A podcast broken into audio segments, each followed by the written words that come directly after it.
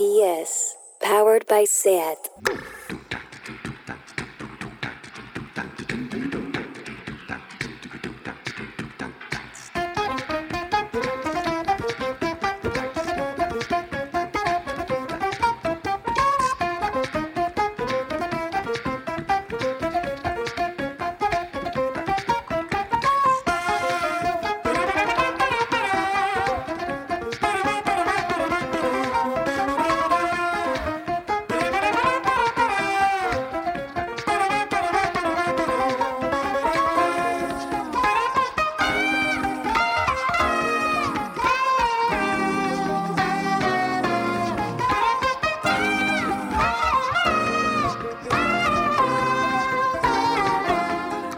Bienvenidas a Tardeo.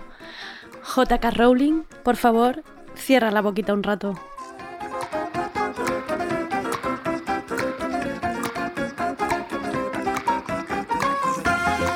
Martes de un nuevo tardeo especial Yo me quedo en casa, avanzando por la fase 2, siendo ahora las ferias de atracciones las que reclaman poder abrir en julio. Ni un día sin que nadie diga que hay de lo mío y es un placer tener hoy en Tardeo a Mars Ginás, nuevo fichaje de Radio Primavera Sound con su podcast Móvil Cartera Klaus. Son pequeñas cápsulas delicadas y elegantísimas. ¿Y por qué ha creado estas pequeñas cápsulas radiofónicas Mars? Pues porque ha decidido hormonarse con testosterona para transitar hacia hombre y plantea Móvil Cartera Klaus como un experimento personal para retratar el cambio de voz. Todo ello mezclado con música, series y reflexiones personales. Es una gozada de podcast y ya sabéis que a sincera no me gana nadie.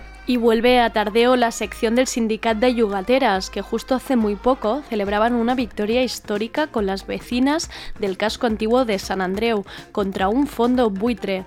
Hablaremos también de cómo ha ido la huelga de alquileres por la crisis del COVID-19 y de cómo se están refugiando los pisos turísticos en el alquiler de temporada para evitar entrar en el mercado residencial. Soy Andrea Gómez, bienvenidas a Tardeo.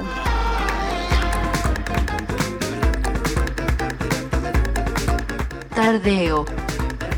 Porque no se puede saber de todo. RPS.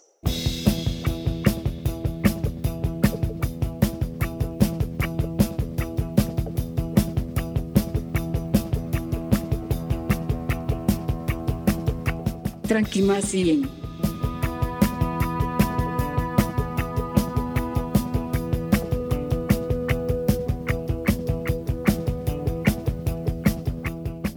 El tranquimacín de hoy quiero dedicarlo a nuestra adolescencia, a todas las veces que dimos play a sus canciones, al reproductor, al MP3, a las veces que los discos han sonado en el salón de casa, nuestras madres movían las caderas cuando oían el estribillo, a todos esos viajes en coche cantando a viva voz con tus hermanos.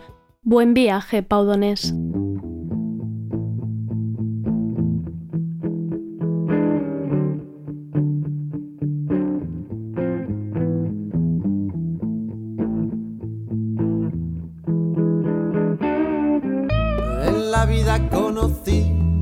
Igual a la flaca, coral negro de La Habana, tremendísima mulata, 100 libras de piel y hueso, 40 kilos de salsa y en la cara dos soles que sin palabras hablan,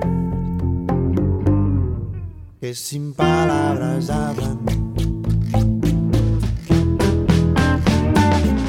La placa duerme de día, que así el hambre engaña y cuando cae la noche baja a bailar a la tasca y bailar y bailar y tomar y tomar. Una cerveza tras otra, pero ella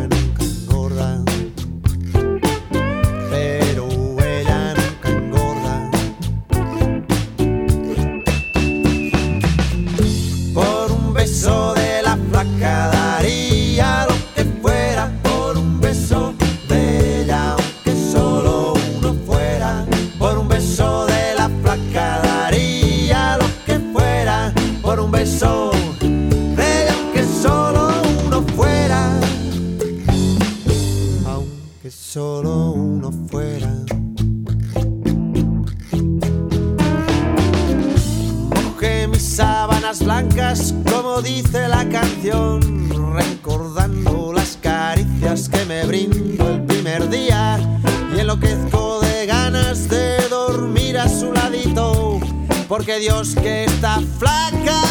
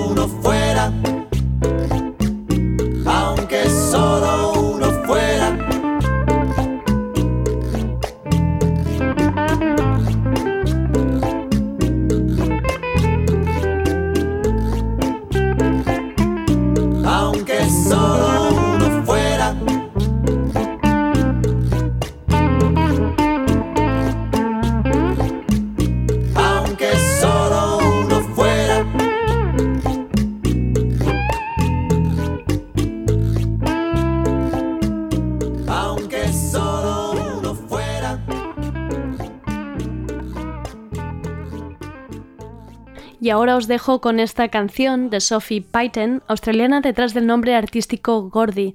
Ha sacado cuatro singles como adelanto el próximo álbum Our Two Skins, que saldrá a finales de junio.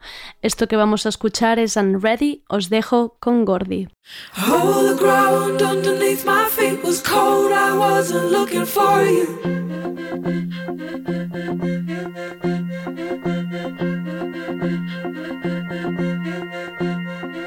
Was up ahead, an island like a silo in the emptiness.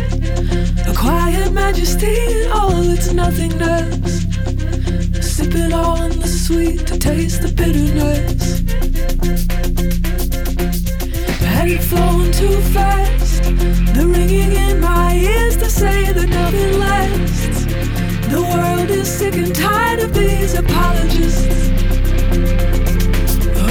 I'll be honest then. Oh, the ground underneath my feet was cold. I wasn't looking for you. Give me less than comfortable, cause I'm not looking at you. But I was always ready, but for what this might do.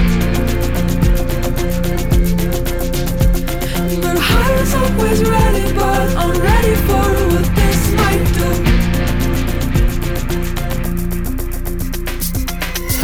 Took me further than I thought I'd go. I was listening to a voice I know. Said, Take me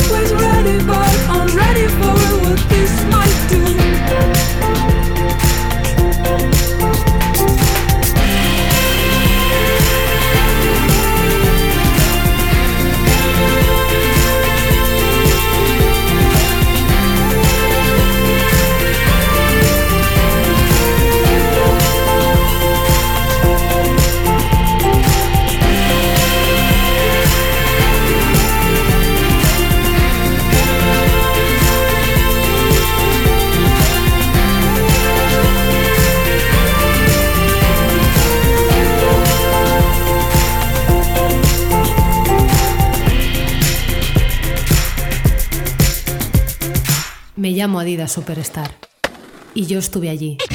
En los 90 la comunidad skater me cogió cariño y salí a patinar con Kit Hafnagel, Mar González y Karen Campbell.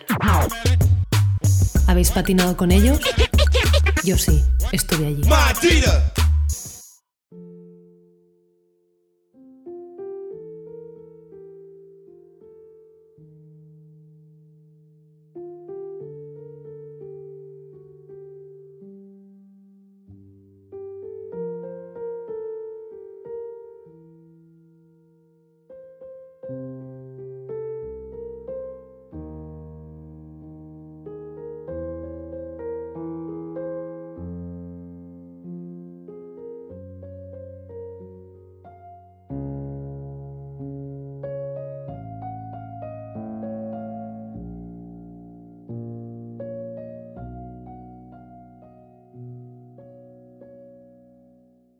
Marginás es guionista y crítico de series y en el mes de febrero empezó a hormonarse para transitar hacia hombre. ¿Cómo iba a vivir todo el proceso? ¿Qué cambios sufriría su voz? Y para contar sus reflexiones, decidió contarlo a través de podcast, un precioso podcast llamado Móvil Cartera Klaus, un episodio al mes de no más de 12 minutos. Es el nuevo fichaje estrella de Radio Primavera Sound. De momento hay cuatro episodios que podéis encontrar en la web de Radio Primavera Sound o en las plataformas típicas como Spotify o Apple Podcasts. Móvil Cartera Klaus es vida personal, es hablar de series, música exquisita, son reflexiones.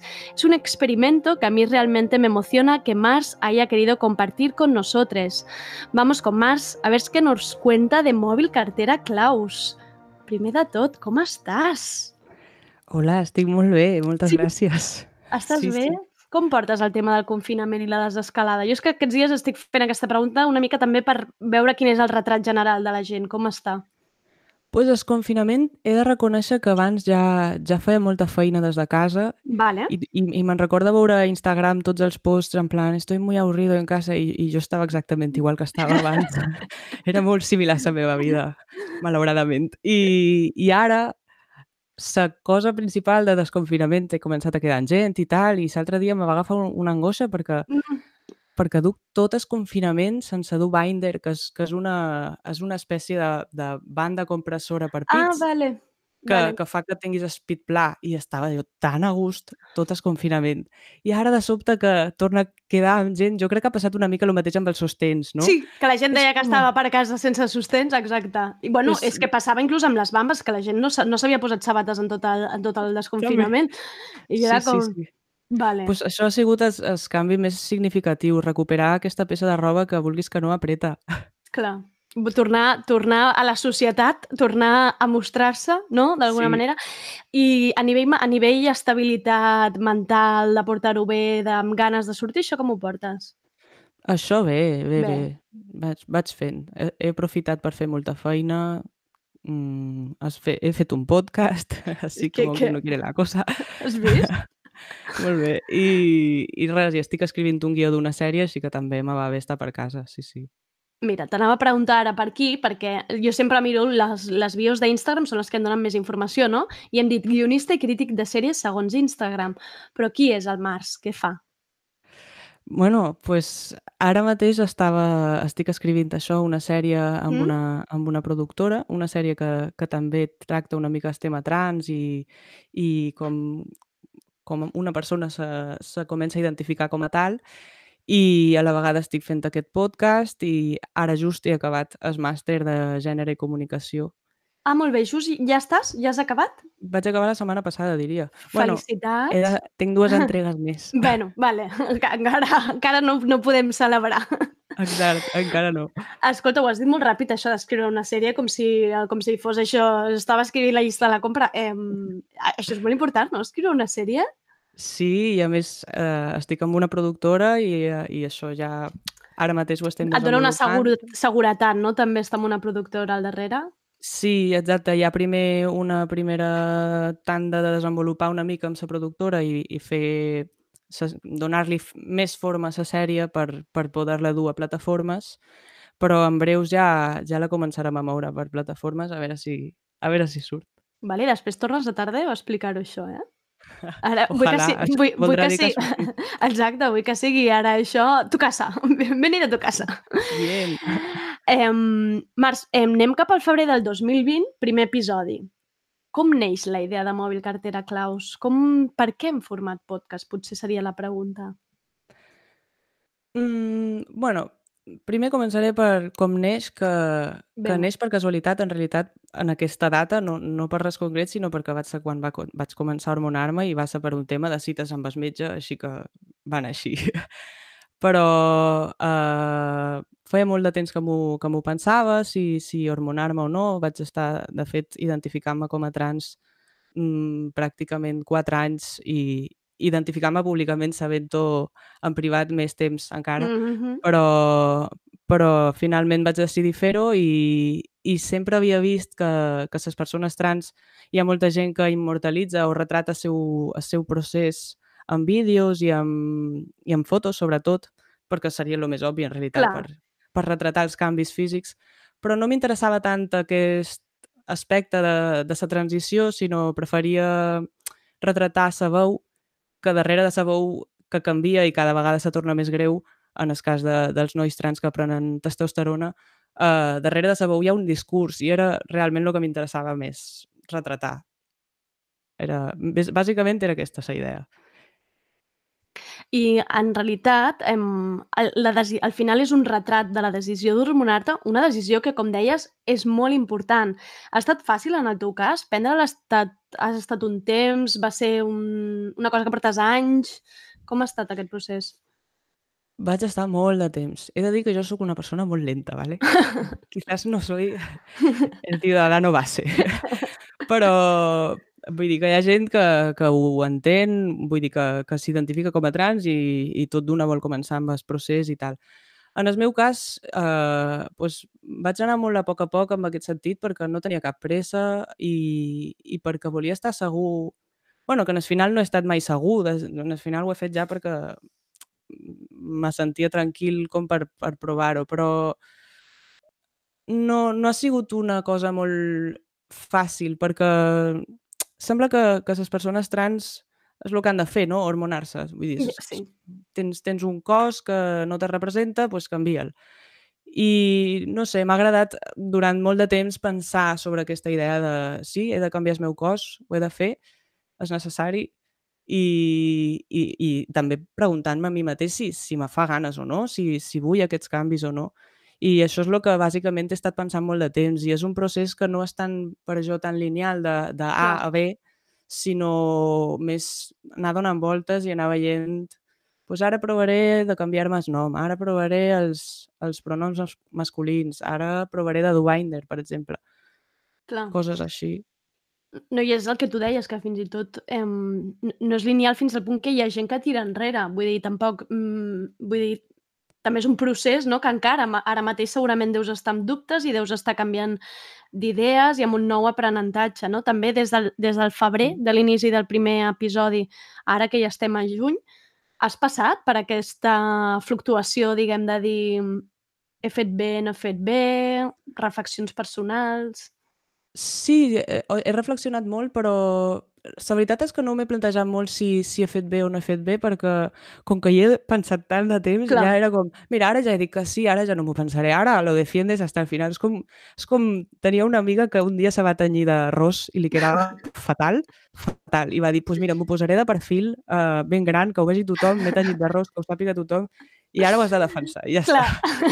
És, és el mateix. Doncs pues, pues una mica això, ara en, en realitat ho estic disfrutant, vull dir, no estic patint ni, ni res. I, i, I sí que és vera que estic en un moment una mica estrany per hormonar-se perquè he començat i, i va ser començar i, i confinar-se. I, Clar. I entonces, eh, pues, estic aquí gestant-me a casa meva, gestant el meu bigoti, i en algun moment sortiré i ja està, i tindré bigoti de sobte. Clar, és que és el que t'anava a dir. Eh, no només és un relat prop, no només és un relat propi del procés que estàs passant, sinó també és un relat gairebé del confinament, no? Que a més, eh, precisament amb molta gent que ha parlat aquests dies, el tancar-se a casa està servint per repensar moltes coses, per preguntar-se inclús d'un mateix. Um, està sent com més intens, tu creus, a l'haver a l'estar passant-ho en el confinament? Mm, no, jo crec que més intens no. Lo, lo únic que el confinament me confirma que una idea que ja tenia d'abans i és que pues, el canvi físic és simplement per als altres, en realitat. Vull dir, igual que just el que hem comentat, el binder, jo puc anar per casa meva tranquil·lament amb, amb Clar. els pits mm, sense binder ni res i estar a la mar de tranquil i content i, i és una cosa que m'agradaria aprendre a fer i que, i, que, i que cada vegada més puc sortir tranquil·lament eh, sense binder perquè és que al cap i a la fi jo tinc pit i no, no vull amagar-ho. I, I el confinament pues, me confirma això, que, que si jo visqués aïllat a casa meva tota la meva vida no m'hormonaria perquè no fa falta. Però d'aquesta manera pues, se m'entén una mica més, diguéssim.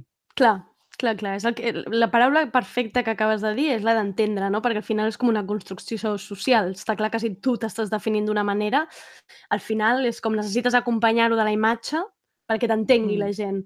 Però Sí, i bueno, és que és una cosa que tampoc no podem evitar, vull dir, ten, hem rebut aquesta educació i quan veiem una persona decidim Clar. és un noi o és una noia. I, I si tu veus una noia, per molt que aquesta noia t'estigui dient que no, doncs molta gent d'entrada no, no te percebrà com a tal. I és, és difícil. Jo he estat molt de temps visquent com a març sense, sense hormonar-me ni res i demanant que m'aixerrin en masculí i, i és, és és una complicat. lluita, no? És una lluita al final on gairebé la que es la que s'acaba cansant eh, és un mateix, no? Em canso jo de- Sí. d'explicar-ho, de lluitar i de demanar, no? Que al final sembla que hagis d'estar... Exacte, és, és una mica sí, això. Presentar-te moltes vegades i, i presentar-te diferent a la resta de la gent cada vegada, perquè has de dir, eh, no, no en femení, no... Clar. Forma part. Però també és interessant. També dones, dones llum a una altra manera de- d'existir, d'alguna manera. Clar, és que crec que per això també és tan, tan important el teu podcast, no només que estàs em, d'alguna manera en l'explicació del podcast és com a través de la veu, veureu quins canvis estic fent, però és que també és un simplement un, un, una visibilització de les persones trans que, que és que de, a juny del 2020 encara doncs, estem, hem d'estar amb aquestes coses. Vull dir, acabem de veure com J.K. Rowling fa dos dies a Twitter encara se li ha de donar un toc Mm. perquè encara estem amb aquests temes. Sí, són realment molt actuals i jo crec que és, és saludable plantejar-se aquestes coses. Uh, tot aquest debat que hi ha uh, entre les persones trans i el feminisme i, i tot això, jo crec que és saludable perquè al cap i a la fi eh, és, és una mostra de que el gènere ens afecta a totes Mhm. i, i això és una cosa que m'ha cridat l'atenció. Es, es podcast el segueix molta gent que no és trans, el meu podcast. I, i m'agrada perquè perquè a tothom li, li han assignat un gènere i a tothom li han construït unes coses eh, al voltant del seu gènere i la seva identitat i el seu cos. I, i són coses que m'agrada molt que, que mos plantegem com, com un tot, no com Clar. una cosa que els hi passen als trans aïllada. Perquè això també a mi a mi m'ha passat, que quan jo vaig identificar-me com a trans, doncs, pensava, li vaig comentar a la meva família, per exemple, i, i en un inici que, que la meva família doncs, potser no tenia tanta informació o el que sigui, eh, l'actitud, que és bona, però l'actitud era una mica, bueno, no entendemos nada, però te queremos. I, Ja. i, i està bé, vull dir, gràcies per no xutar-me de casa, però, però estaria no? molt bé entendre-ho, entendre-ho i entendre-te com a part d'això, perquè perquè el gènere el, el, li assignen a tothom, bàsicament. Sí, no, no, sí, és, to és totalment important el que dius i que sigui una construcció també des de, des de petits, no? Que aquest tipus d'aprenentatge, tot Mm. això és molt important. Precisament t'anava a preguntar, ara que deies dels oients, eh, has establert converses amb la gent que t'està escoltant, gent que estigui passant per processos similars? Què t'està explicant la gent del podcast? A més, em dona, aquest post, és dels podcasts que em dona moltes ganes de parlar amb tu. Jo ho he fet a través de l'entrevista, mira, he tingut sort. Sí. pues, sí, eh, ja, o sigui, jo pensava que a mi m'agradaria, de fet, perquè al final tu fas el podcast, el llences i, i, Sí. i la gent pues, a lo millor reflexiona a casa, però, però a mi m'agradaria conversar d'aquestes Clar. coses i, i no sempre s'adona. Sí que hi ha gent que me va escrivint i, i, i sobretot la gent pues, t'adona l'enhorabona, però és com, no, però, però dime, ¿qué piensas? Com, gracias, pero te gusta, muy bien, pero, pero ¿qué Què, piensas? què, què? perquè es, es, són coses que, que, no, que no hi ha una veritat i que, i que, i que, no, i que jo les sent d'aquesta manera i, i que una altra persona potser no les sent així, tant, tant trans com, com cis. Clar. Mm. Em, has tingut referents així en audiovisual o en radiofònic, algun contingut similar al teu? A mi em dóna la sensació que jo no havia... Jo, tampoc no és que sigui ara una gran entesa en podcast, eh? però em dóna la sensació que has omplert un buit que, que potser faltava. Sí que conec podcasts de, de persones trans, són, són d'Estats Units, Clar, en anglès... i Mm. sí, i, i no són, realment no són d'una transició, sinó de gent que ja, pues, ja ha transitat, o, bueno, a, a veure, els trans estem transitant permanentment, no?, una mica, però, però no, realment no havia sentit mai així. Lo que, lo que més havia vist són, són el que he comentat abans, que són vídeos i, i timelines de... Hi ha, hi ha tot un gènere audiovisual, en realitat. No sé si ho coneixes. Es FTM són, són ses lletres per dir female to male, femella Vale, cap a vale. mascle. I MTF és male to female. I, I si tu poses això a YouTube o a A Instagram, YouTube sí que n'havia vist molts, com molts Mm. vídeos on en això sí que n'havia vist. que aquests vídeos eh, en el final pues, són, són persones trans que estan retratant el seu trànsit, però a mi me semblen una mica, a vegades, una mica que donen una falsa impressió de que el trànsit és una cosa que fas així i que eh, eh, avui, avui Ja. sóc una noia i demà sóc un noi i, i abans era desgraciat i ara sóc feliç i no he reflexionat gens en tot aquest procés i, i és morbós i està petat, Instagram està molt petat de, de, de fotos de l'antes i el després i jo crec que és més un continu que hi ha un abans i un després, però igual que hi ha un abans i un després de quan jo tenia 8 anys i ara, vull dir, no sé, soc, soc diferent. Clar, és que és això el, el, el que dius, que crec que també sorprèn del tot podcast i per això inclou com a, com a tanta gent dins, o sigui, qualsevol persona es pot sentir inter interpel·lada perquè, perquè hi ha unes no només estem parlant d'un tema, sinó que hi ha unes reflexions personals teves, uns dubtes, un... no? Que, que és un procés molt interessant. És que ja et dic, jo, per exemple, ja només per com estaves visquent el confinament, com, és que l'episodi de la grua, com planteges alguns, alguns termes... mm, La molt- grua és que, és que me l'han posat aquí, tio, la, la visc Jo ara cada està, dia. està sonant una cosa a casa meva que no est estava pensant, eh? Dic, dic ara sóc jo la que està Ui. sonant, no és la teva grua. No, ara està quieta, per sort.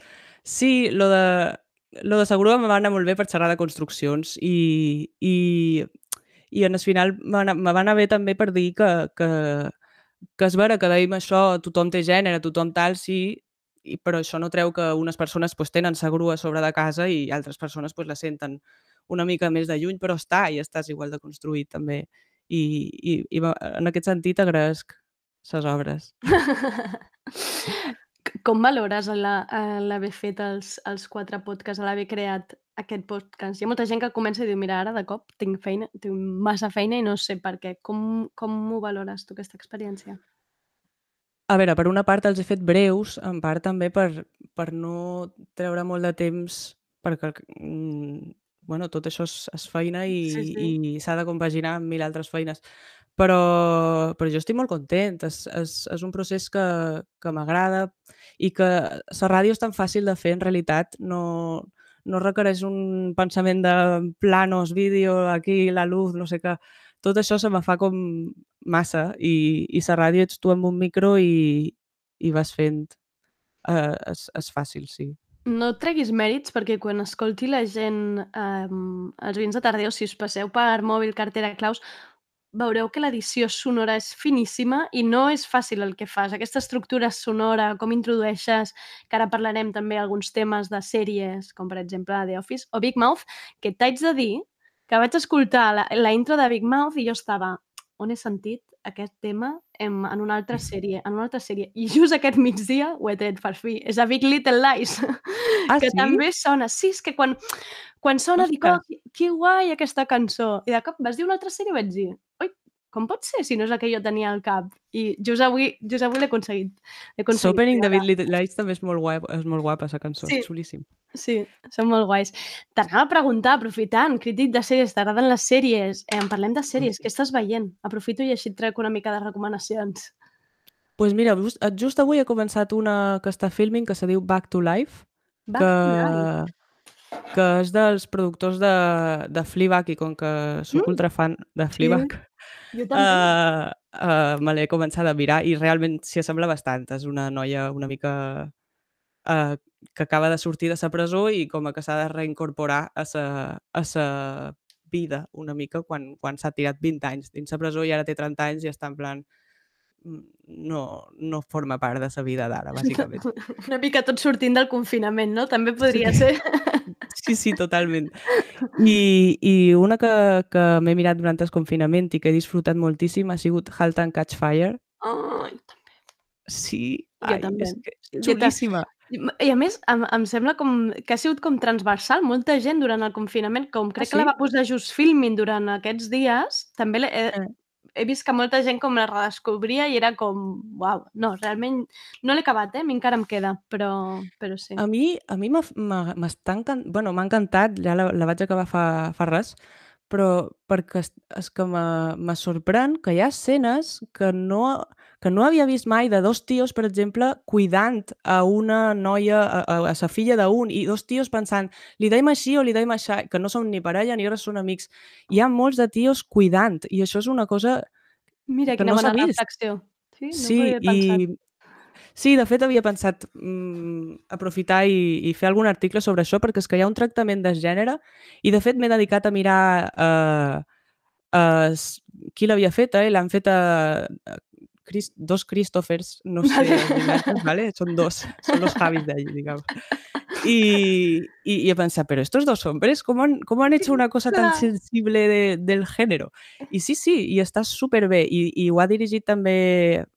Sí que ho han escrit i dirigit, hi ha moltes dones que ho han dirigit, però no sé, té una sensibilitat i, i uns personatges masculins que gràcies també crec perquè hi ha uns personatges femenins molt potents Molt i molt ben forts. elaborats, doncs els personatges masculins responen en això i, i és un gustazo. És que ja t'he dic, jo no havia vist mai això. I, o escenes de...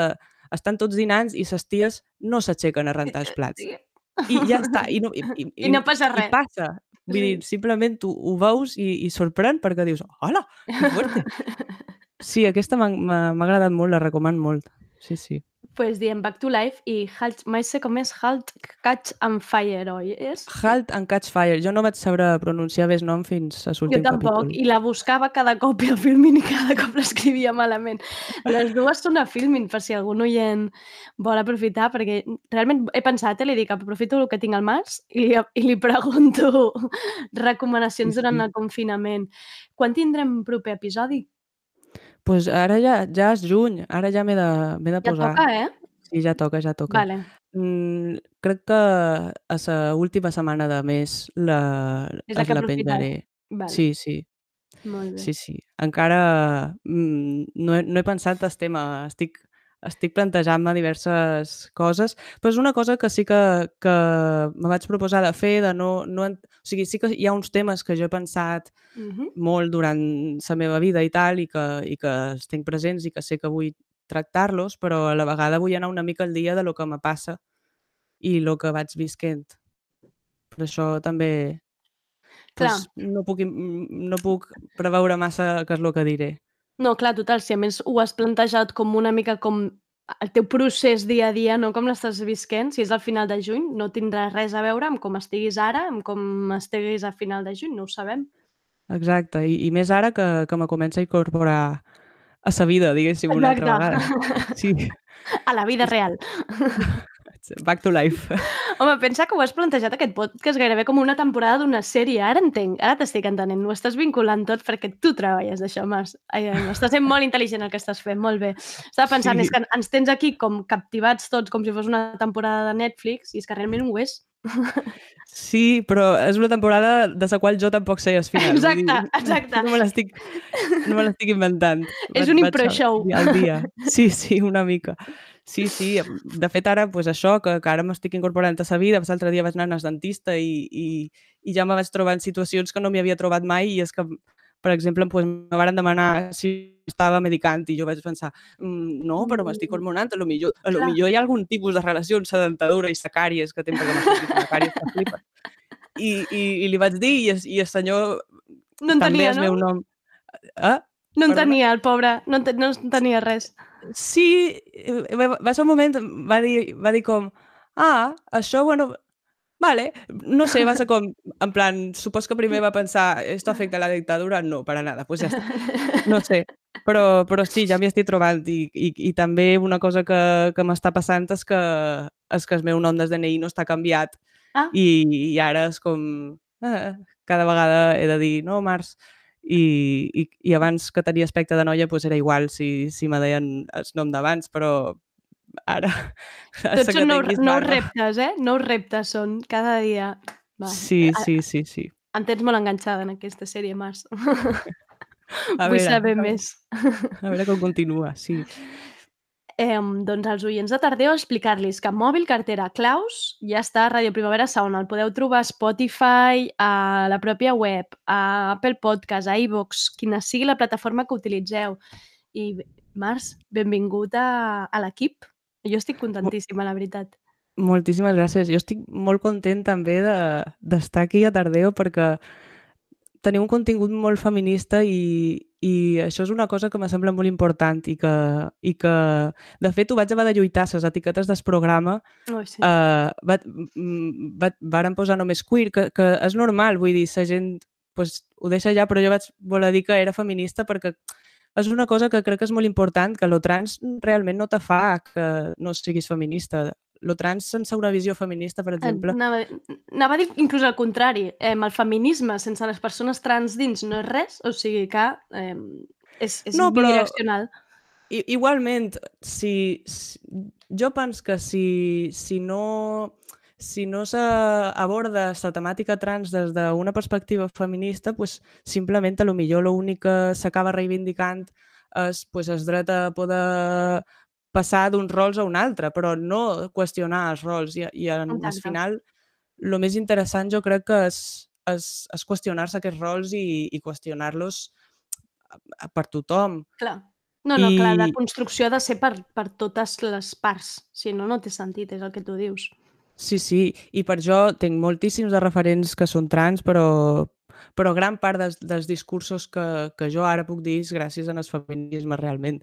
I això és una cosa que jo me dedico a fer formacions de gènere, de, uh, per, per, bueno, això, formacions de gènere, i, Per, i ho, per f- empreses o per, o per, o per... O qui fas les ho he formacions? fet a empreses i a instituts i, i el que a mi més m'agradaria fer en realitat és a famílies, perquè això és una Oh. cosa que jo personalment he fet quan, quan, quan necessitava que la meva família mantenés una mica, eh, se me va acudir pues, fer una formació de gènere, vaig ajuntar tota la meva família que està per, per, per, per Espanya en general, estan Que a Alacant, bo! estan a Mallorca i aquí, i vàrem anar tots a Mallorca i a la sala de ca meva pues, va venir una persona i ens va fer la formació i va ser, va ser molt xulo. I és una cosa que, que no m'ha sortit encara però que, que m'agradaria molt. I, i, i jo sí que faig formacions amb, amb una altra companya, Ana Berta, i, i ho feim a empreses i a instituts per ara.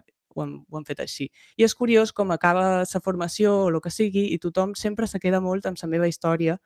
En plan, oh, que, que Personal, interessant, sí. Mm. que, que interessant, quin, quin, que, que valent, que, que, que has lluitat eh, en contra de tot el que t'han dit i tal i qual. I és, I és com, sí, sí, però és que na Berta, que no, que no és trans i és feminista, és el mateix, les feministes també lluiten i també no sé, i no hi ha tot aquest romanticisme darrere, no? I enganxen molt més i és, és una llàstima. Per, per això valor molt propostes com la teva, que, que sou Oh, feministes i estàu aquí... Quina il·lusió. Ai, ara ara m'aniré jo aquí emocionada, ara amb el Març, fotut aquí. No, jo m'he quedat impactada amb això de la formació de famílies perquè realment no se m'havia acudit mai i és que hi ha tot un món aquí dins, però és Se que me va acudir un dia a mi. imprescindible. ¿Verdad? Jo també Home, ho penso. Clar, és que si, Sí, tu, sí, sí. si tu ho has hagut de fer amb la teva pròpia família, d'haver de portar algú exterior, no? Eh, és que ho trobo, ho trobo... Però vamos, Clar, i, i no, vull dir, eh, basta que la família tingui la voluntat. No, no, és que, no és que la meva família sapigués moltes coses. I, de fet, pues, eh, abans d'aquesta formació ni jo mateix tenia molt clar la diferència entre eh, identitat de gènere i orientació sexual, que això és una cosa que... I està molt bé, està molt bé que, que cadascú sàpiga quina és la seva identitat, quina és la seva orientació, com s'expressa el seu gènere, quin és el seu sexe, i que la diferència entre totes aquestes coses i, i d'aquesta manera veure que tu també formes part d'això, no només els trans. Clar. Era bàsicament la voluntat que jo tenia amb la meva família, però me'n vaig adonar que va ser una cosa supermaca que vaig... Bueno, que me van regalar a la meva família, va ser un regalazo, això, la veritat. Mira, per veure per un foradet, eh, el curs aquest, m'hagués apuntat i jo, jo i tot. Sí. És que em sembla molt interessant el que dius, perquè sempre s'ha parlat precisament, o, o el que s'ha transmès és aquest missatge, no?, de no m'han acceptat, a la meva família els hi ha costat, o... però és que estem anant un pas més enllà, no només necessites el que et diguin t'estimo igual, eh, que, que en molts casos ja es dona per sentat, vull dir que la família et recolzarà, però també necessites que t'entenguin no? i que t'acompanyin en el procés. I clar, és molt Mm. difícil exigir-los això quan, quan ni nosaltres molts cops, és el que tu dius, sabem, ens estem deconstruint, no sabem explicar. Uau, Març, acabes d'obrir Mm. aquí un bon, un bon meló, eh? Sí, jo sobretot quan jo fa, pues, ara tinc 26 anys, doncs fa 6 anys tenia 20 anys o així que me vaig jo plantejar que potser jo era trans i la falta d'informació que tenia i, i tot me, va deixar realment una mica mm, bueno, xafat, bàsicament, perquè no, no, tenia, no tenia gaires referents, no sabia massa bé què implicava ser trans ni res, i només de pensar que, que mon pare i mon mare eh, passarien per aquell pànic que vaig passar jo una mica, pensava, no, no, no, no, no, no, no, tranquilos, yo he pasado por esto, eh, os voy a enseñar que, que no y, y, y hay más cosas. Però bueno, també, també és una cosa que, que he après amb el temps que, que la gent necessita un temps també per pensar i que per molt que tu a lo millor els hi facis la gran formació, doncs igualment necessitaran el seu temps i, i, i tot és un procés i és una cosa que també també pues, s'ha d'aprendre a esperar una mica. Per suposat. I per això és tan important que escolteu aquest podcast, perquè ja us dic, no només us heu de quedar amb el cas, sinó amb les, reflex amb les reflexions que hi ha al darrere i que en tots hem de donar voltes en això, en aquesta construcció de gènere que tenim al cap, que ens hem de deconstruir i que hem d'escoltar. Al final es tracta d'això, d'escoltar. Març, moltíssimes gràcies per passar per Tardeo. Eh, no descarto tornar-te a tenir, perquè amb les dues reflexions que m'has fet de dues sèries, eh, ojo ahí, eh? Ojo ahí, no, no, no, Jo encantat. no m'aprofiti més de tu. Quan vulguis, quan vulguis. Moltíssimes gràcies, Andrea, per, per convidar-me. Estic molt, molt content. I jo més, encara. Em, ens veiem, ens veiem, no sé, en algun moment, quan podem tornar a la realitat i ens veiem per la casa de Ràdio Primavera Sound, vale? Perfecte. Que vagi Adeu, molt bé. Març. Adeu. Adeu.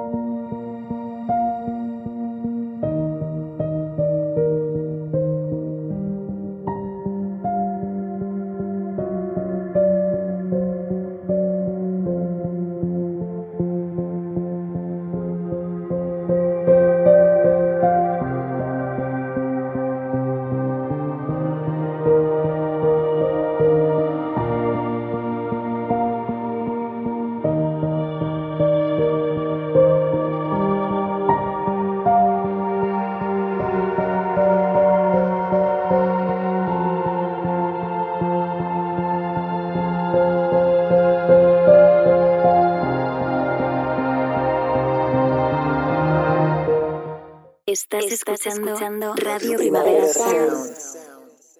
RPS. Hay un gallo que llora y que grita. Despierta, despierta, despierta, despierta, prudente.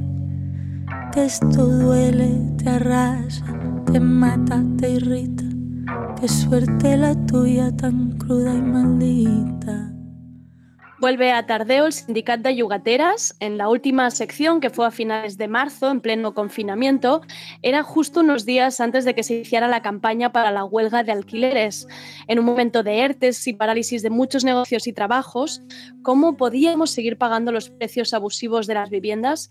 De ello hablaremos ahora con Álvaro Serrano y Óscar Blanco para que nos cuenten cómo ha vivido el sindicato estas semanas y cuáles han sido sus focos de lucha. Hemos visto desahucios en pleno confinamiento y no sé si habéis entrado estos días en los portales de pisos, pero si lo hacéis os encontraréis con la sorpresa de que muchos pisos se alquilan por meses en vez de los cinco años habituales. Hablaremos también del fraude del contrato temporal y de cómo está presionando la, patronal de pisos turísticos. La lucha sigue y Sindicat de Yugateras entra tardeo para explicarnos cómo. Vamos con Álvaro y Óscar. ¿Qué tal? ¿Cómo estamos? Hola, bien. Vosotros, como siempre, eh, con mucho trabajo. No, no, no, hay descan no hay descanso en el sindicato nunca. No, y de hecho últimamente yo creo que hemos tenido casi más trabajo que nunca. Lo del confinamiento nos ha puesto las cosas un poco difíciles porque ya sabéis que la asamblea y el poder reunirse y el encontrarse claro. es muy importante. Y ahora, bueno, lo hemos tenido que hacer virtualmente la mayoría de veces y ha multiplicado mucho, mucho el trabajo, la verdad. Claro. Además me da la sensación que para el sindicato, ¿no? Algo el tema como la vivienda, había por un lado la crisis que galopante que estaba atravesando muchísimos sectores, muchísima gente, ¿no? Por un lado, y luego también hay esta como esperanza de esta nueva normalidad, de, de quizá salir de esta con, una, con un nuevo escenario, ¿no? Y hay como estas dos cosas que yo creo que la gente por todos lados os necesita de alguna manera, ¿no? Sí, sí, totalmente. Bueno, a ver, nos, evidentemente nosotros llevamos tres meses, eh, tanto la gente que está más en las asambleas y con, con, los casos más problemáticos, como la gente que está con relaciones institucionales, la gente que está en organización interna del propio sindicato, eh, como decía Óscar, han sido los meses, vamos, desde que yo, yo, estoy casi desde el principio y Óscar es fundador, los meses más intensos que, que hemos pasado. Y sí, claro, eh, esta crisis lo único que ha hecho es que eh, mucha gente, una gran parte de la sociedad, se dé cuenta de cosas que nosotros ya éramos totalmente conscientes y teníamos totalmente interiorizadas. Que es que vivimos en un sistema económico que a la mínima que se desequilibra eh, lleva a la pobreza a miles y miles y miles de familias. Solo que estés un par de meses sin cobrar eh, no te permite hacer cargo a tus obligaciones eh, básicas para pagar tus servicios, para pagar tu casa, para pagar tus, tus, tus cosas mínimas del mes a mes. Y esto, bueno, al sindicato, mm. Para, digamos, mm, hacer más ancha nuestra lucha y que la gente entienda la problemática de la vivienda, evidentemente esto va a contribuir a que la gente se dé cuenta de la realidad. Sí, claro. sí. Es, es, triste, es triste, pero la, la realidad en la que vivimos va a hacer que mucha gente se dé cuenta de lo que nosotros llevamos muchos años, muchos meses defendiendo en muchos sitios. Uh -huh. Sí, bueno, la situación es esa. Los alquileres ya eran inasumibles. En el momento en que las condiciones de vida de centenares de miles de personas empeoran, pues ya directamente es que no hay manera posible de pagarlo, que por eso también impulsamos la campaña de la huelga de alquileres, por dar una respuesta colectiva y política a este problema y que mucha gente no pensara ahora más difícil aún, ¿no? Porque estás más aislado en casa y piensas en mi problema, lo tengo que comer yo solo, ¿cómo voy a salir de esta? No puedo trabajar, no puedo...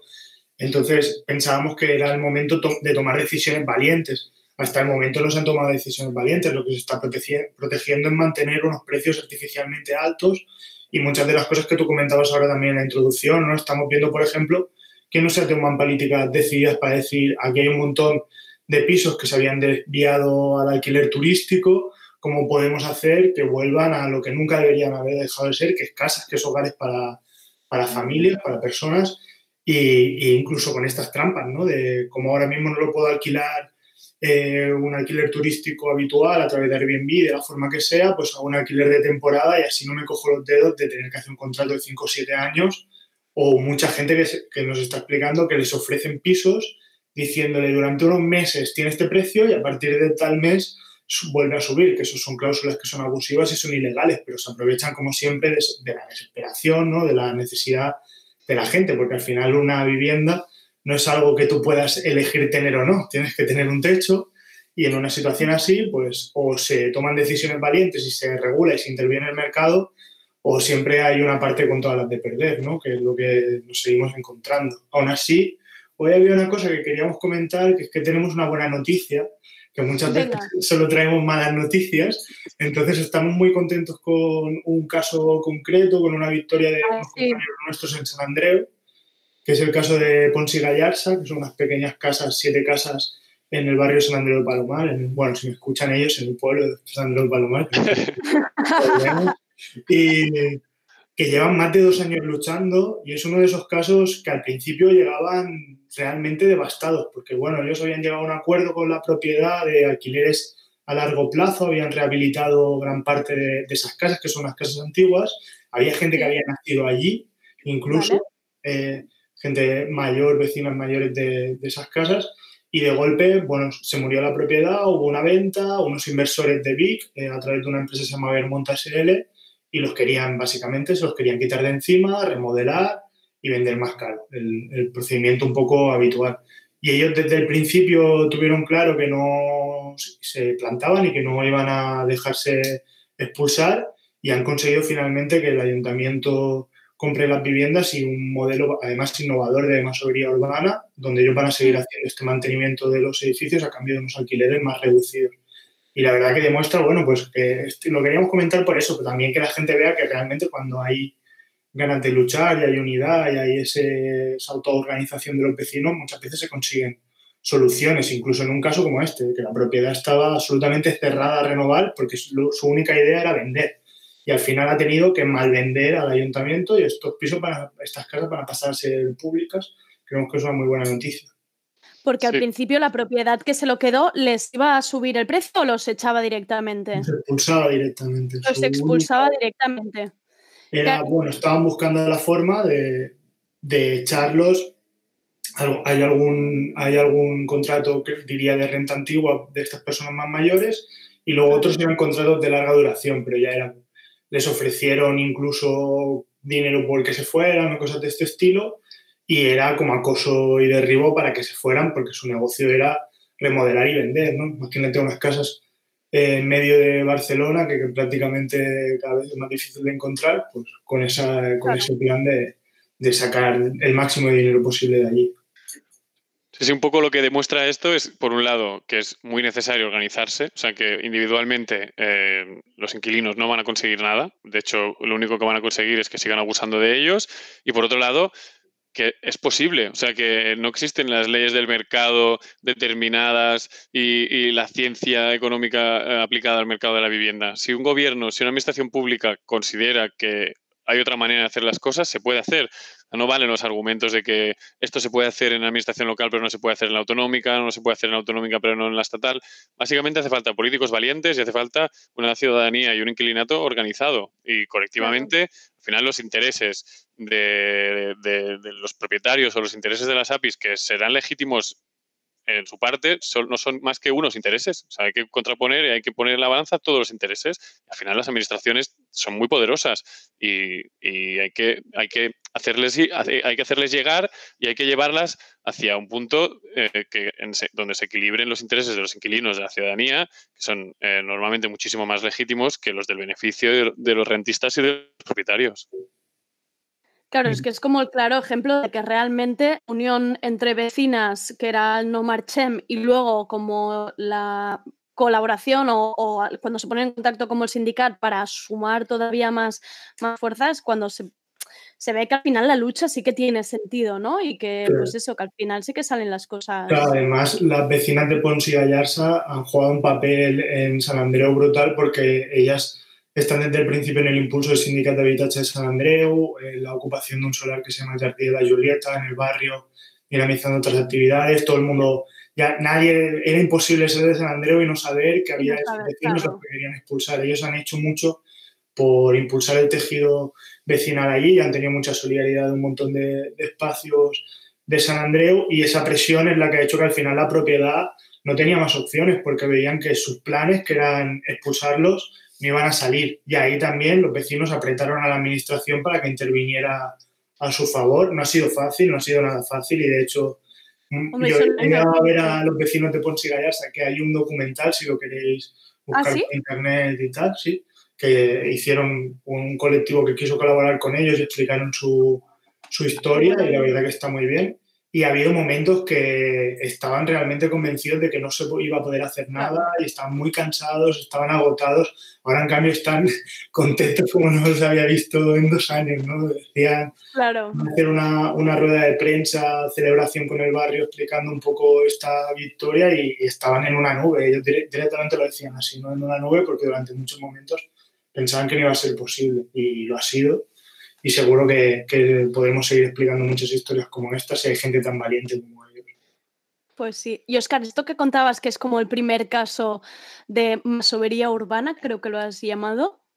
Sí, bueno, eh, es un modelo que no sé si es el primero primero, pero con la administración pública de por medio diría que sí, no estoy 100% convencido, pero bueno, es, es un modelo de tenencia de vivienda un poco diferente. La masovería era lo que se solía aplicar en las masías, ¿no? En la que tú a Sí. cambio de mantenimiento de la masía, la familia que la trabajaba, pues tenía alojamiento allí, ¿no? Entonces la masovería urbana viene a ser aplicar ese- esa filosofía en la ciudad y tú te haces cargo de reparación, por ejemplo, de inmuebles que sean muy antiguos o necesiten reparaciones estructurales y a partir de eso pues se pacta una renta más baja o incluso no hay renta. Y entonces ese es el acuerdo que han llegado ellos con el ayuntamiento porque necesitan una rehabilitación importante de esas casas que son antiguas como Claro. comentábamos antes y entonces como ellos se van a encargar de eso pues hay una reducción importante en la renta. Pensamos que bueno son modelos que pueden ser interesantes de, de plantear o de explorar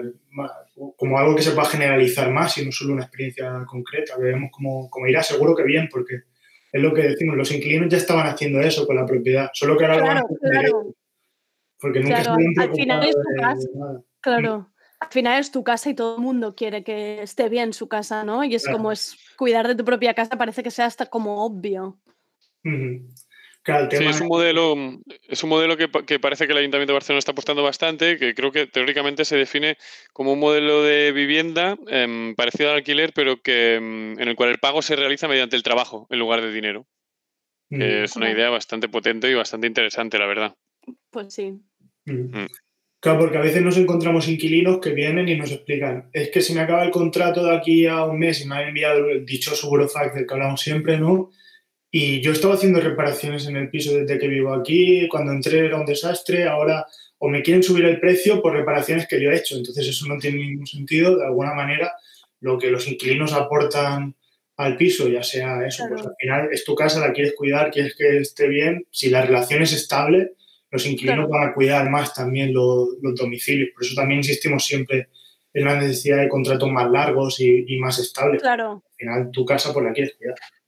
Claro, es que me parece, me parece súper obvio y súper importante porque además creo que en mi entorno precisamente una de las quejas que siempre ha habido con estos contratos temporales o que nunca sabes cuándo te pueden subir es esta idea de nunca poder considerar tu piso un hogar, ¿no? No, no, no te atreves nunca a hacer como esa pequeña inversión o comprar incluso, aunque sean muebles o cosas, porque te da miedo eso, a estoy invirtiendo en algo que mañana me van a subir el precio y me van a echar. Vas a cambiar tú las ventanas y aún te van a echar a ti por algo bueno Claro. que has hecho para el piso, ¿no? Entonces, sí, sí.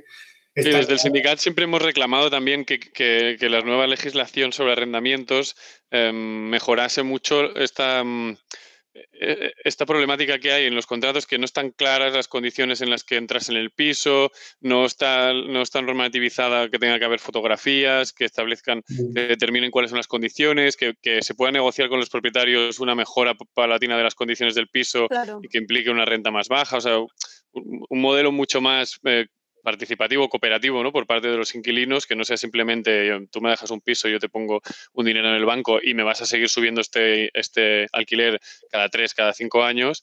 Y nosotros hemos defendido esto desde hace tiempo y si, bueno, si Dios quiere, cuando se aprueben la norma, normativa sobre arrendamientos catalana o española, estas cosas estarán mucho más, mucho mejor trabajadas y más desarrolladas. Mm. Pues sí. Luego también, creo que Oscar está más al día. Eh, tenemos una movilización preparada, ¿verdad? Para, para mediados de este mes. ¿Ah, sí? Sí, sí, bueno, desde el principio de- del confinamiento, en vivienda ha sido una locura, pero en muchos otros aspectos también, en sanidad, Sí. laboralmente, a nivel de los derechos, por ejemplo, de las personas migrantes, eh, Mm. que se han visto de golpe, eh, bueno, pues eso, de una situación, por ejemplo, personas que estén en la economía informal y de golpe ningún ingreso, ningún derecho reconocido, pues el sindicato, además de todo lo que hemos intentado hacer a nivel de vivienda, conjuntamente también con otros colectivos, pues impulsamos una plataforma, una, una agenda de movilización conjunta con sindicatos y otras organizaciones, que es esto del Plan de Choque Social. Sí. Y el día 20 de junio vamos a, a salir por primera vez a la calle conjuntamente. En Barcelona será a las 7 delante de la Bolsa de Barcelona, que es un poco el símbolo también de, de lo que, del enemigo que tenemos todos en común toda esa gente, ¿no?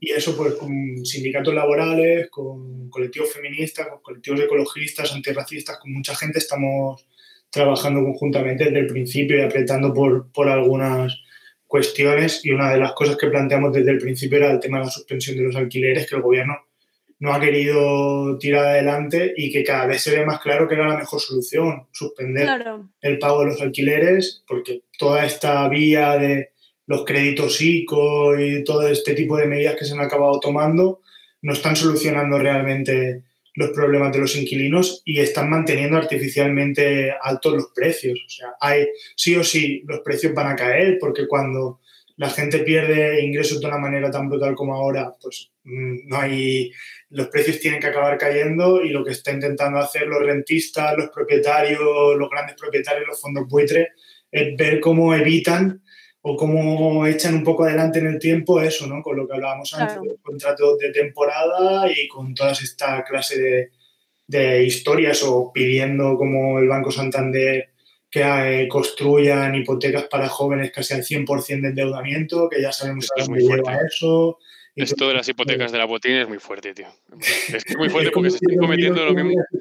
Son los mismos errores de 2008 y, y esto es una cosa que desde el sindicato tenemos muy claro y que esta movilización con los otros colectivos es súper importante porque hay que apretar, porque como decía Oscar, tanto la patronal como los propietarios, eh, ellos, están, ellos están haciendo presión a los gobiernos, están apretando ya por su lado para que las medidas sean las que les favorezcan a ellos, que son las que se han tomado históricamente y la ciudadanía tiene que movilizarse, tiene que movilizarse los profesionales de la sanidad, tienen que movilizarse los profesionales de servicios sociales, los sindicatos, nosotros, todos los colectivos, porque si no van a volver a repetir los mismos errores de 2008 mm, y al final eh, los que vamos a pringar somos los de siempre, somos la clase trabajadora, la clase no propietaria y los que no tenemos privilegios.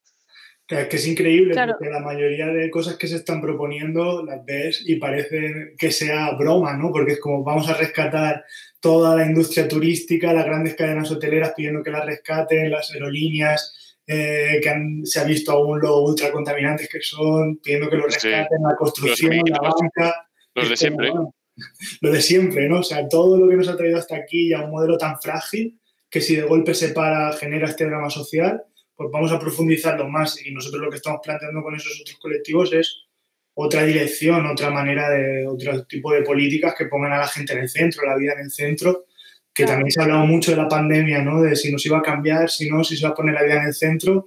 Bueno, depende de las decisiones políticas que se tomen. Yo acabo de flipar porque hace cinco minutos he escuchado en un boletín de radio que mm, la Generalitat ha prorrogado el pago del impuesto por pisos vacíos durante seis meses.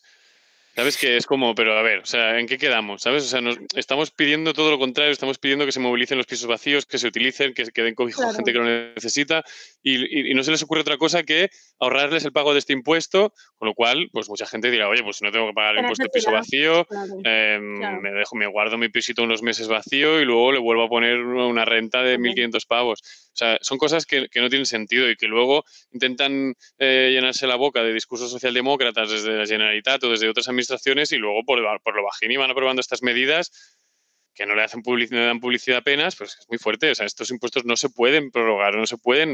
Es decir, pisos vacíos tienen que salir al mercado. Claro. O un momento que se está planteando incluso rescates a pisos turísticos. Nosotros eso lo, Claro. lo vimos, no me acuerdo que lo pasamos por Telegram, rollo, oye, ¿habéis leído esto? ¿Esto es así? ¿Alguien sabe? Y se- de, de seguida presionamos sobre la Generalitat, pedimos explicaciones y, y se retiraron, incluso eso, como que fuese una presión difícil porque no se puede salir a la calle y demás, pero hemos estado eso como atentos también a qué medidas se tomaban, porque los momentos de crisis también son a veces cuando te cuelan goles que, de los que llevan consecuencias después. ¿no? Claro. El otro día, justo, que era justo antes de empezar la, la huelga de los alquileres, que estabais pendientes de, de- de ver qué, qué medidas sacaba el gobierno, ¿no? Y me acuerdo que Alex precisamente decía, es que el miedo es que realmente hayan moratorias y que, sea, y que esto sea un, deudas para la ciudadanía y que esto no puede ser. Y es que realmente se ha cumplido lo que dijisteis, lo que previs- la previsión que teníais y, y es el peor miedo, ¿no? Cuando hay esta depresión y estas crisis tan galopantes, lo, lo peor que se puede hacer es endeudar a la ciudadanía. Mi pregunta era, ¿cómo ha ido la, la huelga de alquileres? ¿Qué respuestas ha tenido la gente? ¿Qué situaciones os habéis encontrado? Em, La ¿qué- verdad que cómo, se ha vivido? nos ver, estamos los datos- encontrando No, dime, Oscar. Oscar. No, dale, dale, Álvaro.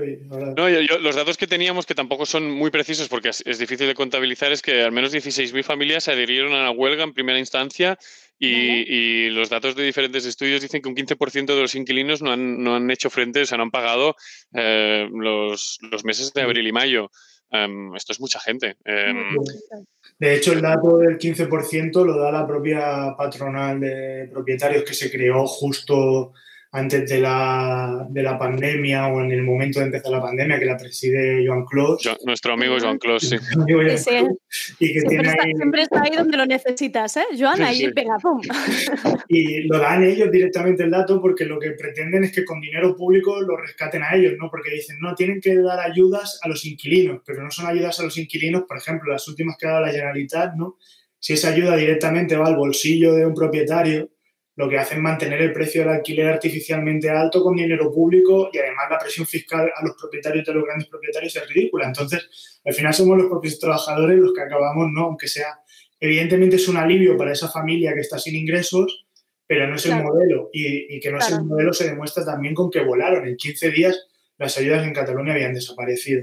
Entonces, lo que nos estamos encontrando en la huelga, como decía Álvaro, es muy difícil también por eso, porque hasta ahora no se puede o se está empezando a hacer alguna asamblea ya presencial, pero hasta ahora todo era a través, pues esto, de, de videoconferencias y demás. Claro. Muchos de los propios afectados, pues quizás ni siquiera tienen los recursos tecnológicos y demás para poder conectarse, pero bueno, ahí han salido comités de huelga por todo el estado y sí que se han ido consiguiendo en muchos barrios soluciones concretas para algunas familias a través de condonaciones parciales de- del alquiler. Sí que yo tengo noticias que, por ejemplo, yo he estado en el comité No Barris y conozco un caso de aquí, en Sanz también, en Baicarca, y bueno, desde el principio hemos intentado como eso, a la vez que presionábamos a las administraciones para que tomen decisiones, apoyarnos entre inquilinos y buscar la manera, pues eso de lo que intentamos hacer siempre, organizar a inquilinos de la misma propiedad, negociar, mediar, que no estés solo, que sepas qué derechos tienes, que eso al final ya muchas veces cambia la situación, porque la gente tiene mucho miedo. De hecho, Claro. hablaba con una, con una inquilina aquí de Nou Barris que me decía, es que ella está sin ingresos y está intentando pagar, paga 800 euros en Nou Barris, está intentando pagar cada mes todo lo que puede porque tiene miedo de salir a- de casa a comprar y que le cambien la cerradura. O sea, Claro. ella tiene ese miedo. Eso no funciona así. Le tendrían que denunciar en un proceso judicial, pero eso la mayoría de inquilinos no lo saben. Tienen miedo, Claro. no saben cómo funcionan las leyes tampoco. Entonces, el comité sirve ya solo para, solo con eso ya, ya sirve, ya es útil, ¿no? El poder asesorarte a nivel legal un poco de cómo funcionan las cosas, qué derechos tienes, si tu contrato es legal o no es legal, si lo que te quiere intentar imponer la propiedad lo puede hacer o no. Y ahí ya tú puedes tomar decisiones con los demás y saber hasta dónde llega, hasta dónde te protege la ley, que es poco, y hasta dónde puedes llegar a protegerte tú colectivamente con otra gente, ¿no? Entonces, yo creo que ya hemos conseguido eso como una primera red importante para lo que puede venir y algunas soluciones concretas, pero o se toman decisiones o aquí viene una ola de desahucios que puede ser más grande que la de 2008, porque, bueno, es que es eso. Imagínate, si el 15% de los inquilinos no han podido pagar sobre 3,5 millones de hogares inquilinos, es una auténtica locura lo que nos podemos encontrar, ¿no?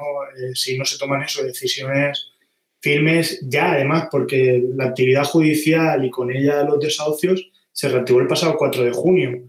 Muy pronto nos vamos a volver a encontrar con, con desahucios cuando prácticamente aún te están diciendo que, bueno, estamos como en esta fase de desconfinamiento, que se pueden hacer más cosas, pero aún es tan importante quedarse en casa y tal, a mucha gente la va a dejar en la calle el propio Estado con una comitiva judicial. Es que eso no se aguanta por ningún sitio ni tiene ningún sentido, ¿no? Entonces, bueno, la huelga está sirviendo para eso y también estamos presionando con ese tipo de cuestiones, que los desahucios sin alternativa se paralicen al menos hasta final de 2021, de manera, bueno, que se busquen soluciones estructurales al problema de falta de vivienda social, de que no está regulado el mercado, bueno, pero que ahora no dejen desamparadas a, un montón de familias y de personas que, que, no tienen, que no son las responsables de esa situación, al contrario, son, bueno, pues están sufriendo unas decisiones políticas de durante décadas erróneas en la manera de, abordar la vivienda, porque se ha sido un negocio y no un derecho. Claro. Sí, ahora Oscar lo apuntaba, el, el, tema del millón de dólares, que es el tema del que siempre hablamos y que, y que debería de estar ya encaminado, porque el gobierno se comprometió en el mes de junio a tener una propuesta de regulación de alquileres, al menos en algunas zonas muy tensionadas. Con todo el tema de la pandemia se ha paralizado. Hay dos proyectos paralelos, uno impulsado por la Generalitat y otro el de la Administración General del Estado.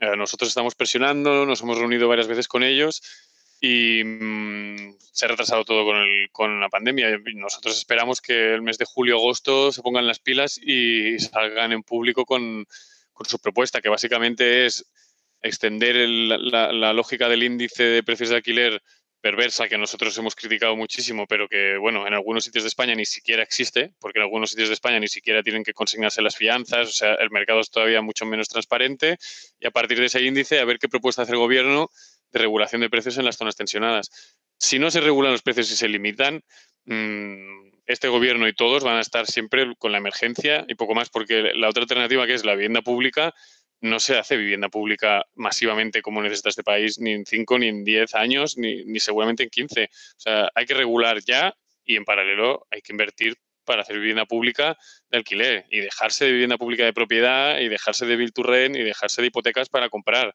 Esto es un sistema eh, decimonónico, perverso y que ha llevado al empobrecimiento a millones de familias. Hmm. Mm. Y en esas estamos. Apretando en todos los sitios y ayudando a la gente. Eh, es importante también recordar lo que comentaba Oscar, que todas las asambleas han sido telemáticas estos meses, pero que yo creo que ya están empezando a ser presenciales. Creo que la del próximo día 6 es en Ronda San Antonio y Villarroel. Mm. Ya, La primera del 12. presencial. Ya llevamos Sí. dos presenciales y en las dos presenciales hemos tenido identificaciones después porque, bueno, se puede ir a la Claro. terraza y esta semana ya se puede ir hasta el corte inglés, pero no puedes organizarte con otros inquilinos. Se ve que eso molesta más o lo que sea. Claro. Y sí, ahora ya los estamos volviendo a hacer presenciales también por lo que hablábamos, que mucha gente, bueno, pues simplemente no tiene un buen internet en casa o tiene problemas para conectarse y ya era urgente hacerlo ya, encontrarse y poder hacerlo. Y será es a las seis y, seis y media, no, seis, ahora me estoy A viendo. las seis A tengo las el flyer aquí. en a las San. Antonio, con. Villarroel cerca de, de nuestro local. Eh, pues me alegro y además también creo que es importante que, que, mm, como estas nuevas generaciones de arrendatarios, al final la gente joven, em, esta gente pues que no vuelva, es que me da la sensación que volveremos lo que decía Álvaro, lo del 2008 o peor, gente volviendo a casa de sus padres, em, se perderá toda una generación entera de gente que no se puede independizar, gente que está perdiendo trabajos, autónomos y que de repente eh, los 800 euros o 900 que ya te parecían graves antes, ahora es que son mm, imposibles, o sea, no, no salen números por ningún sitio.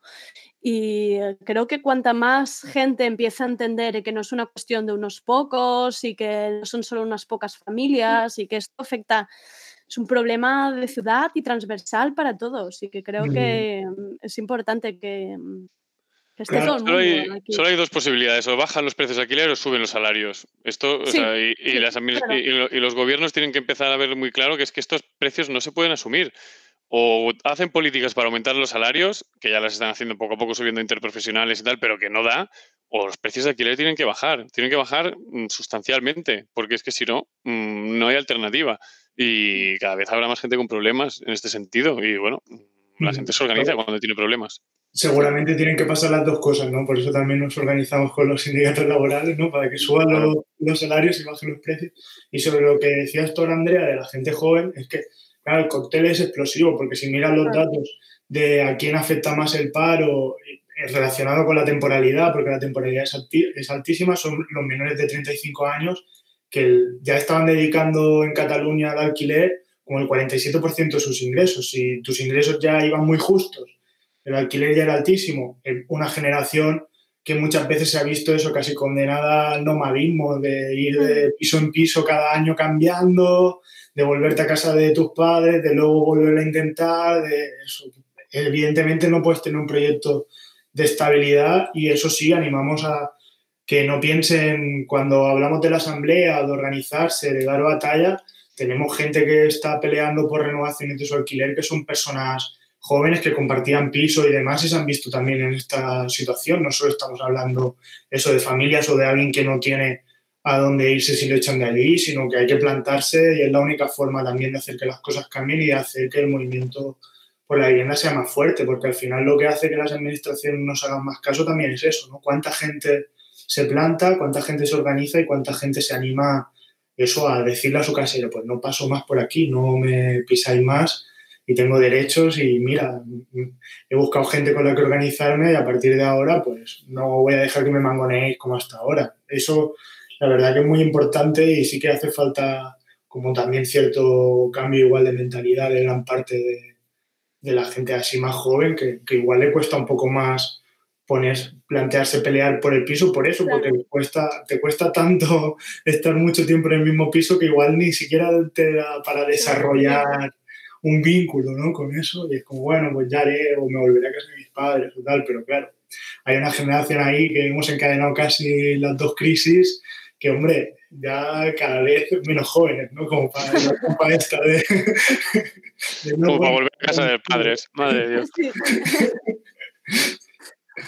Sí, sí, pero lo encuentro súper importante. O sea, me ha hecho esta ilusión que me contarais lo de la manifestación del sábado 20 de junio a las 7, totalmente interseccional, que ya me está abriendo los pelos de punta solo de pensarlo, de, de toda la gente que, que, se puede juntar y todos los mensajes que se pueden juntar ahí, que creo que va a ser muy importante y que espero que la gente entienda. Yo ya os contactaré para la semana antes porque ya estaba pensando que esto hay que darle más, más bola a esto del Venga. día 20.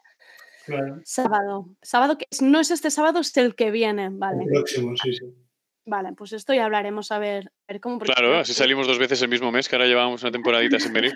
Exacto, repetición. Claro no, pero en sí. serio, lo encuentro muy importante que se. Además, es que justo eso que estoy repitiendo estos días, que me estoy encontrando como que de repente todas estas redes vecinales que han habido estos días en pleno confinamiento, todas estas redes de apoyo, que ahora la que ya existían ¿eh? de siempre, pero que la gente ha empezado a conocer más, se ha implicado más en sus barrios, que de repente es como que te importa más eh, apoyar el negocio local, a los vecinos, a, la a la escuela de tu barrio.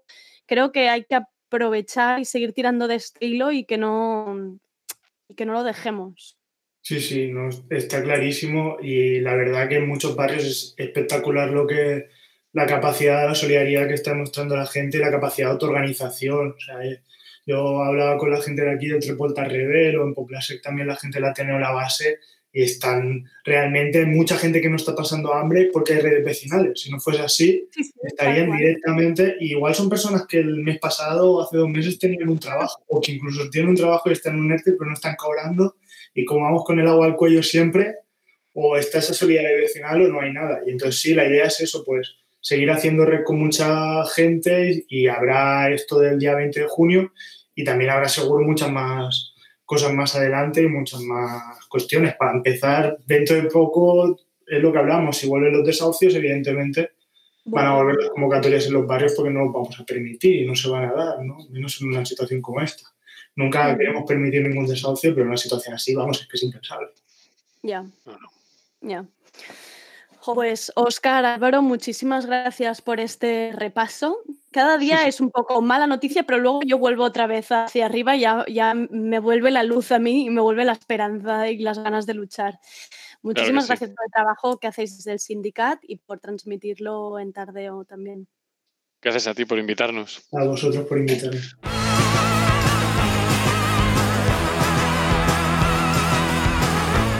Y hasta aquí el tardeo de hoy. Espero que os hayáis apuntado lo del sábado 20 de junio y si no da igual porque seré muy pesada con esto. Os dejo con esta canción de la banda madrileña Aiko El Grupo, que acaba de presentar nuevo single, Truchita Nunca Volveré un poco de frescor para este martes. Y no os perdáis el tardeo de mañana, tenemos mesa redonda para hacer un retrato de lo que está ocurriendo en la restauración. A bares y restaurantes se les está pidiendo una adaptación a corto plazo a la nueva situación regida por medidas de seguridad, nuevas terrazas, cambios en el espacio público, nuevas formas de comportamiento dentro de los bares, adaptación al takeaway y para ello, como no, tendremos a nuestras colaboradoras habituales, Mónica del Comidista y Alberto de En Ocasiones Veo Bares, además de propietarios y trabajadores de la restauración, Riders por los Derechos y el Ayuntamiento de Barcelona. Todo esto mañana. Soy Andrea Gómez, gracias por escucharnos.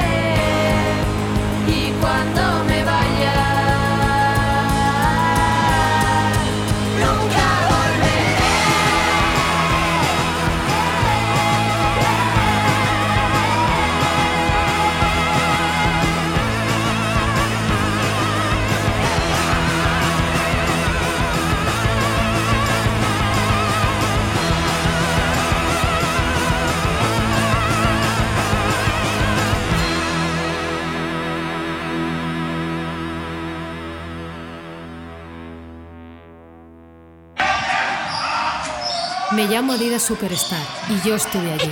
Estuve en las canchas de baloncesto en Estados Unidos en los 70. Me convertí en la zapa favorita en la NBA. ¿Os acordáis de los ganchos de Karim Abdul-Jabbar? Yo sí, estuve allí.